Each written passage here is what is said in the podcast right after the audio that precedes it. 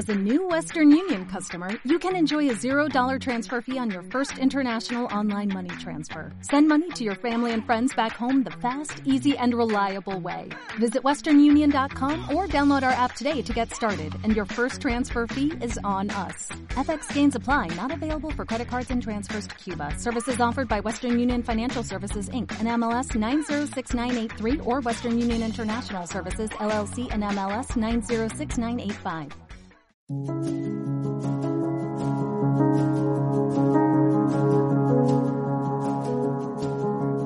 Hola, saludos, ¿qué tal? Esto es Dama Habla, el podcast en el que conversamos con socias y socios de Dama. Os habla Juan Zabala y la protagonista del episodio de hoy es una guionista, directora y escritora. De su pluma han salido guiones como el de La Buena Estrella y como realizadora ha firmado largometrajes como La Suerte Dormida, que le valió en 2004 el Goya a Mejor Dirección Nobel. Su apellido ha dado además nombre a una ley de cinematografía porque, entre otras cosas, fue ministra de Cultura. Hoy, en Dama Habla, hablamos con Ángeles González Sinde. Dama Habla, un podcast producido por Dama Autor.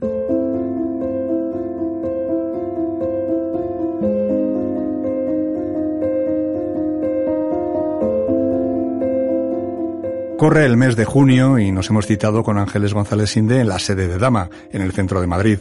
Todavía está en cartel en algunos cines su última película como guionista y directora, El Comensal, un drama sobre una familia navarra que vive bajo la sombra del secuestro y asesinato del abuelo a manos de ETA.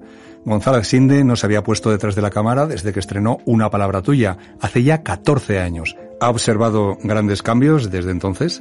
A ver, la mecánica del rodaje no ha cambiado. Lo que sí ha cambiado eh, es que digamos que el equipo de cámara se ha hecho más con los mandos y a mí eso no me gusta. Yo no soy una directora eh, para quien la planificación sea más importante que el trabajo de los actores porque mis historias suelen ser de personajes. Primero vamos a hacer cómo vamos a ver cómo hacemos esta escena y luego veremos cómo, cómo hacemos la puesta en escena y no al revés, ¿no?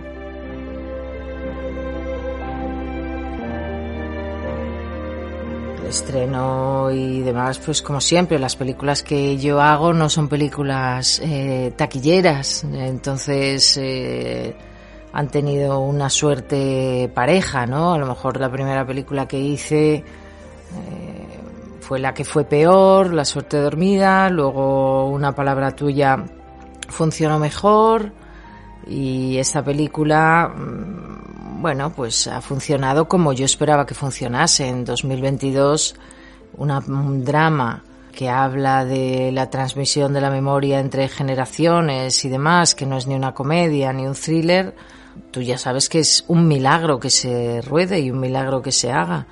Pues ha tenido la corta vida en salas que tienen el 90% de las películas, pero yo estoy muy contenta porque la película a la gente que la ha visto pues le ha gustado mucho, le emociona, le... la recepción ha sido muy muy buena de las películas que he hecho, pues seguramente la mejor, la mejor recepción. Entonces eso, bueno, pues vivimos en un momento en que la taquilla y las salas no son eh, lo que eran eh, antes, aunque sea una ventana que sigue siendo muy importante, pero pero es eh, en la teoría, en la práctica la realidad es que vemos las películas y las series eh, por igual en una pantalla pequeña en nuestra casa, ¿no? En, en nuestro dispositivo eh, portátil. Entonces, tener expectativa de que tu película va a ser un taquillazo, pues queda para Santiago Segura y eh, Top Gun.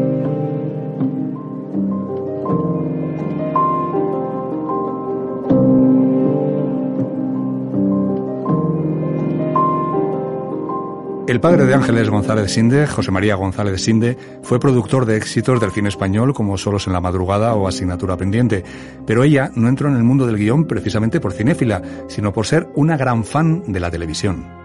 Empecé en el guion porque me apunté a un máster de escritura de guion en la Universidad Autónoma que dirigían José Luis Borao y Mario Naindía.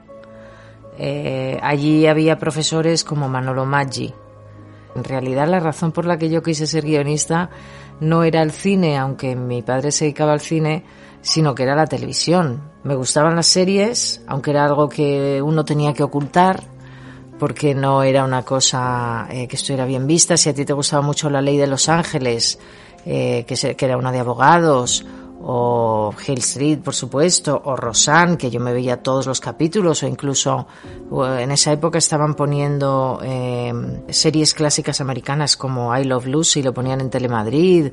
Eh, yo me grababa las series, treinta y tantos, todas estas series de finales de los ochenta y, y tal, al principio de los noventa, pues yo las veía, a mí me gustaban mucho las series. Durante tres años estudió un máster de guion en Los Ángeles y trabajó como guionista en series tan comerciales como Truanes o La Casa de los Líos.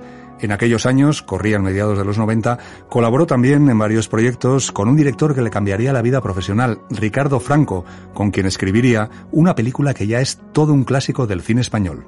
Y en el año 96 que yo acabé eh, en Los Ángeles, pues bueno, eh, nos pusimos con el guion de La Buena Estrella que lo escribimos bastante rápido, eh, porque luego se rodó enseguida en, febrero del año siguiente. Lo que pasa es que congeniamos muy bien y encajábamos muy bien y, fue, y fue fácil el trabajo. Cuando Ricardo Franco recibe el encargo de Pedro Costa de hacer La Buena Estrella, de escribir La Buena Estrella, que está basada en unos hechos reales, un crimen que ocurrió creo que en Barcelona y que apareció en el diario El Caso, del que Pedro Costa había sido redactor jefe mucho tiempo y le gustaba tirar de ahí para, para encontrar historias para el cine. Digamos que Ricardo, de esa situación, que era una pequeña noticia, ¿no? un crimen en el que había pues este triángulo amoroso, él extrajo la, la hipótesis contraria, es cómo sería eh, sobreponerte a tus celos, sobreponerte a tu posesión, eh, que una película pueda tener una dinámica dramática, incluyendo ese elemento de, la bondad o de la contención, como guionista, pues fue una gran lección, porque además es lo que hacía atractiva la película, el que eh, iba a la contra de la expectativa de la convención ¿no? que tenemos como espectadores de lo que un hombre eh, debe hacer. La buena estrella le alejó por un tiempo de la tele y la convirtió en guionista de prestigio. Sin embargo, ella sentía la necesidad de dar un paso más allá, experimentar con la dirección. Eh, sentía que tenía que aprender más, sentía que no manejaba mis eh, el lenguaje suficientemente, que la palabra en un papel no es el cine, y que las herramientas del guionista, y me sorprende que en 2022 sigamos usando los mismos eh, programas de escritura, eh, que son procesadores de textos y nada más, pues eso me parecía que se había convertido en un obstáculo para mí, ¿no? Porque una película es algo, mm, eh, es una experiencia, es un artefacto en el que hay muchas capas de lenguaje distintas operando simultáneamente, mientras que tú como guionista solo tienes eh, la palabra y el lenguaje escrito para, para describir todas esas cosas que suceden simultáneamente, ¿no? Que son, pues, el plano, eh, la, la, la, yuxtaposición de planos, el montaje, el ritmo, el tamaño del plano, la profundidad, los colores, la luz, el sonido, por supuesto, tantos elementos que, que yo no manejaba, no dominaba para nada. Entonces quería seguir bueno, todo el proceso hasta el final. Y Gerardo Herrero, que era un productor con el que yo había trabajado y para el que había escrito como director ya varias películas, pues eh, me dio esta oportunidad. Un día yo le conté una idea que había tenido y, me dijo que sí. Aquella idea se tituló La suerte dormida y le valió un Goya a Mejor Dirección Nobel en 2004. Cuatro años después dirigió Una palabra tuya, una experiencia que no ha repetido hasta ahora, hasta el comensal. Una filmografía, quizás corta, pero para la que, sin quejas, ella encuentra algunas causas. Ha cambiado sobre todo la financiación, es decir, ha cambiado el tipo de películas que se pueden hacer y las que no se pueden hacer. El tipo de películas que yo he elegido, pues ahora mm, ese cine social que a mí me interesa, con un cierto tinte de Mm, policíaco, eh, un tinte de, algún asunto muy personal y psicológico, pero llevado también a lo social. Ese cine ahora no tiene mucho hueco en la cartelera, porque no tiene mucho hueco en, las líneas editoriales de quienes eh, financian las películas que son pues fundamentalmente las cadenas de televisión y plataformas, ¿no? Siempre en busca de nuevos retos y oportunidades, Ángeles González Sinde ha escrito varios libros infantiles y también novela. Con una de ellas, con una de sus novelas, El buen hijo, fue finalista en 2013 del Premio Planeta. Pero llegado el momento, ¿de qué depende que una idea se canalice como novela o como guion?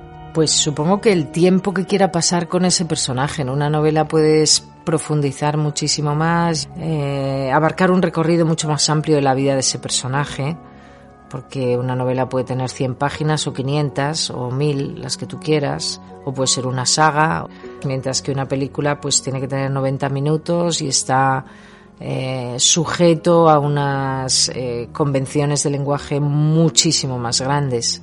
Y entonces es una narrativa muy distinta. Y hay ideas eh, que son más eh, factibles en, en, cine y ideas que son menos expresables en cine, ¿no? Y las que son menos expresables en cine, pues son las que son buenas para una novela.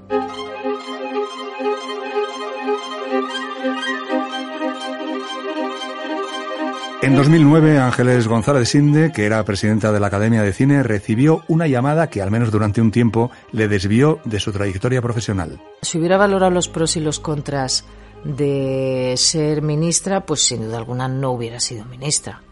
Es algo para lo que, paradójicamente, para la importancia que tiene, no te dan mucho tiempo para pensar. Eh, me llegó eh, eh, intempestivamente en Semana Santa, yo estaba de vacaciones y no es que no, no era lo que jamás me hubiera planteado eso, ni me veía en el rol, ni había tenido nunca ninguna aspiración, ni militaba en un partido político, ni nada. Pero, como dice Jorge Semprún en sus memorias de su tiempo como ministro de Cultura, es una propuesta irresistible para un escritor por una parte el deseo de conocer, por otra parte si eres una persona no comprometida socialmente, pues piensas, bueno, es eh, una oportunidad que otros no tienen y si yo me he quejado o si yo tal y ahora tengo la oportunidad de estar en los sitios donde creo que se pueden hacer cosas, pues eh, es como una especie de compromiso moral, ¿no? Pero no, no pensé los pros ni las contras, ni sabes el sueldo, nadie te dice vas a ganar esto, vas a ganar lo otro es un chasco, de hecho. eh, o vas a tener estos inconvenientes, vas a tener una incompatibilidad, no vas a poder eh, trabajar luego en tu profesión durante al menos dos años. No, no, nadie te advierte de nada de eso. Es todo como muy rápido, o al menos lo fue en ese caso. Eh, pero lo suele ser para que no haya filtraciones. Pues cómo funciona un día, te suena el móvil y dice, hola, soy Zapatero, ¿quieres ser ministra de Cultura? Sí, Así es simple. Sí. Una experiencia agridulce en la que descubrió también la faceta más positiva de la política. Si no hubiera bondad en la política, eh, no funcionaría el mundo.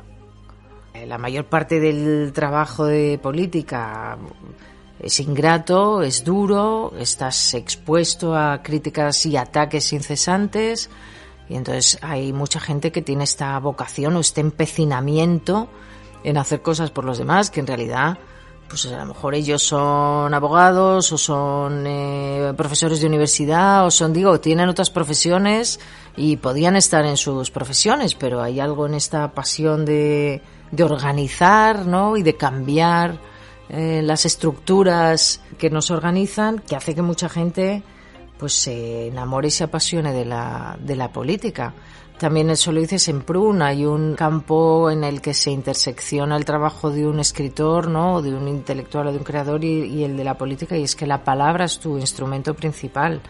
Eh, tú quieres cambiar el mundo mediante la palabra, mediante el debate, eh, en un parlamento, en un senado, mediante la, convicción eh, a tus compañeros de gabinete, a tus compañeros de partido, a la oposición y a los ciudadanos de que esa idea que tú has tenido para eh, mejorar lo que sea, el transporte o la sanidad o no sé qué, pues es la, la que conviene y embarcarles y eso lo haces mediante la seducción de la palabra y de las ideas.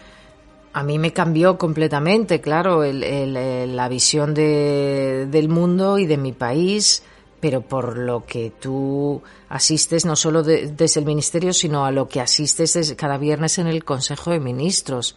Pero pues para mí eso fue muy importante, claro, en, mi vida, el conocer tu país de esa manera, con una mirada global tan, tan enorme y, y, todos, en todos sus, sus estratos y sus capas, ¿no?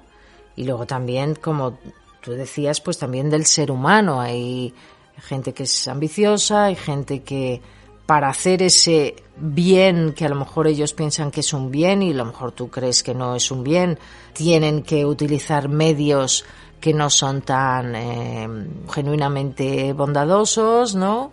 Pero bueno, pues eh, desde luego aprendes mucho también de ti mismo sobre todo porque es un trabajo en el que tú tienes que tener una contención todo el tiempo, un análisis constante de estás bajo examen constante, todos los días estás en selectividad, todos los días por la mañana, por la tarde y por la noche. Entonces eso bueno, pues te hace entrar de una manera en ese trabajo y salir de otra muy distinta. Unas experiencias que bien podrían dar para un buen guion. No, la verdad es que no he tenido eh, esa tentación. Me llamaron en una ocasión un productor, unos productores para una serie que era sobre una secretaria de Estado de Comunicación, que era la figura central, pero luego ese proyecto no salió y realmente no no no he tenido, o sea, si tuviera que escribirlo, por supuesto tengo herramientas o al menos un conocimiento desde dentro, ¿no? Pero en general a mí los personajes que me parecían más interesantes de ese de ese mundo, de ese escenario son los personajes secundarios, ¿no? Los que están cerca de quien toma las decisiones, pero están eh, detrás, ¿no?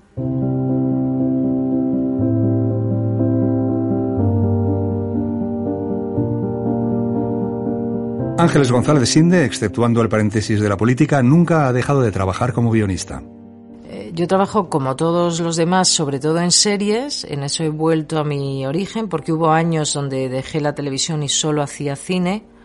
Pero ahora digamos que, que lo que más hacemos todos son series y a mí me encanta, pero echo de menos el cine. Entonces siempre me gusta tener algún proyecto de, de largometraje para otro director. Me gusta trabajar para directores, la verdad. Es que, como decía Ricardo Franco, pues los encargos son lo mejor que te puede pasar porque te llevan a territorios que por ti mismo no hubieras explorado, ¿no?